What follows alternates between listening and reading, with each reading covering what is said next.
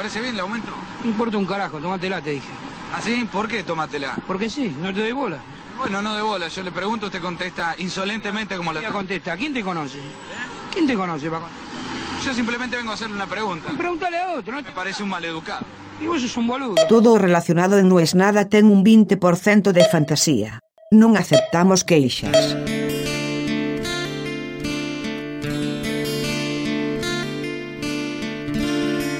O sea, estoy un poco más cerca de ser una persona normal. Un poco, no del todo.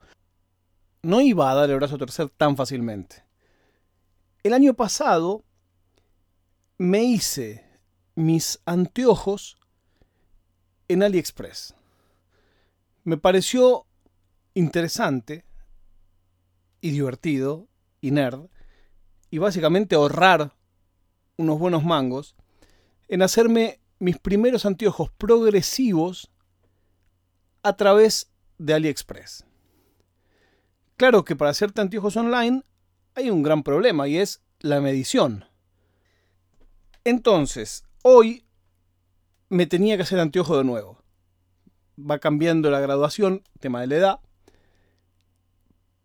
Y acá en Madrid, a diferencia de en Argentina, te miden en las ópticas. No tenés que ir a un médico. No sé si está bien o está mal. Pero en la óptica en que vos encargas tus anteojos te miden.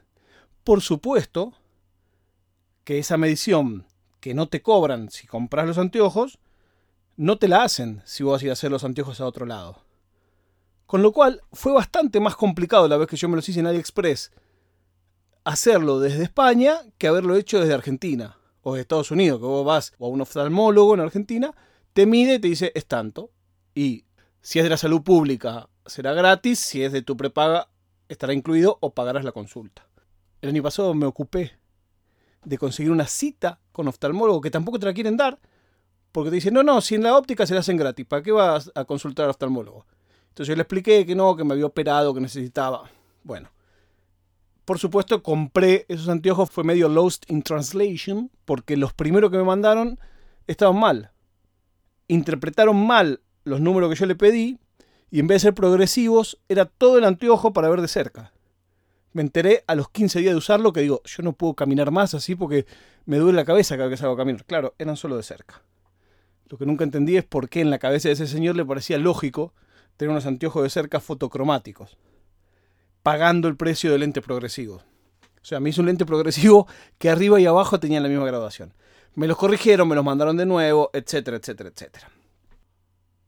Este año necesito hacerme anteojos nuevos. Dije, bueno, voy a ir a una óptica y voy a ver cuántos salen los anteojos más baratos.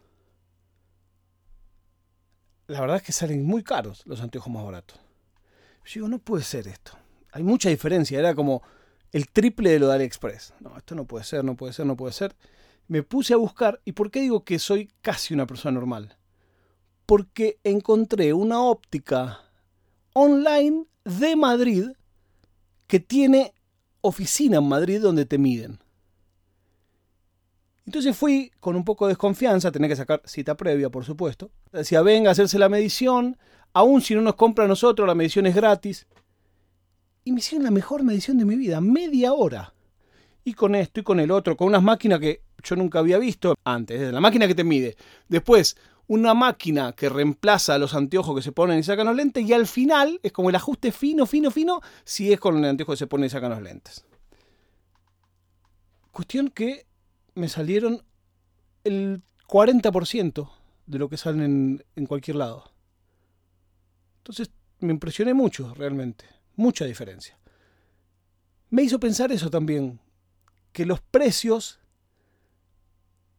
son caros en tanto sos cómodo. Si buscas un poquito, no es que aparte la oficina era a 2.000 kilómetros, la oficina era en pleno centro. Pero lo que quería traer a colación es que las diferencias que vivo día a día se manifiestan en los pequeños detalles. Volvía yo de esta óptica, en colectivo, por supuesto, donde yo vivo es imposible moverse en auto porque es un lugar muy céntrico, es imposible estacionar. Entonces ya no tengo más autos un tiempo largo. Y por supuesto, siempre yo estoy con las antenas paradas, escucho una conversación de una mujer, tendría unos treinta y pico, hablaba con alguien, yo supongo que era su amiga, en el colectivo, contándole los detalles de una fiesta, que yo supongo que era su casamiento. Sí, lo vamos a hacer ahí porque entonces la comida es buena y es cerca de casa y no sé qué. Daba la impresión que era un restaurante. Lo que más me impresionó es que en un momento en ese colectivo donde había chicos que volvían de la escuela, yo que estaba en pantalón corto y venía de los anteojos baratos que me había ido a hacer, y estaba esta mujer vestida con unos zapatos muy bonitos de, moda, le dice, ah, sí, sí, nos iremos a Tanzania y a las Maldivas. Y ahí me di vuelta, sin mirar, pero mirando. Sí, claro, sí, vamos a hacer Serengeti. Sí, al final en Maldivas vamos a estar nueve días. Y Tanzania, sí, también. Eh, lo sacamos, el safari. Sí, sí. Y me bajé pensando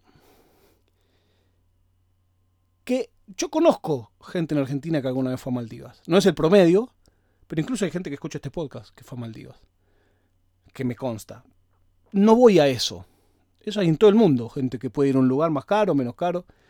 Pero creo yo, quizás ustedes me corrigen y es puro prejuicio, que nadie que viva en Sudamérica y que vaya de luna de miel a las Maldivas viaja en colectivo. Claramente, si se va a las Maldivas, se podría haber tomado un taxi. Se podría haber tomado un car sharing. Pero lo más lógico del mundo en Madrid es moverse en transporte público. Pero hasta por una cosa de estatus. Yo creo que quien vive en Sudamérica y se va a las Maldivas, se va en taxi. También me dirán ustedes, bueno, el servicio público, el transporte público no es el mismo. Claro, no soy tonto, lo entiendo. Pero aún si fuera el mismo, yo creo que hay una cosa de idiosincrasia, que ya no te digo el que se va a Maldivas, el que fue una vez a Miami. Dice, no, yo me tomo un remis porque para qué voy a tomar colectivo. En esas cosas veo diferencia y me sorprendo. Quizás sea porque la prueba de vida del día de hoy es que ni Rap ni Iorio estarán en el partido de la selección. No sé quién estará, si estará alguien o estará simplemente la grabación. Nos encontraremos mañana cuando les vuelvo a decir, por última vez en la semana, no es nada.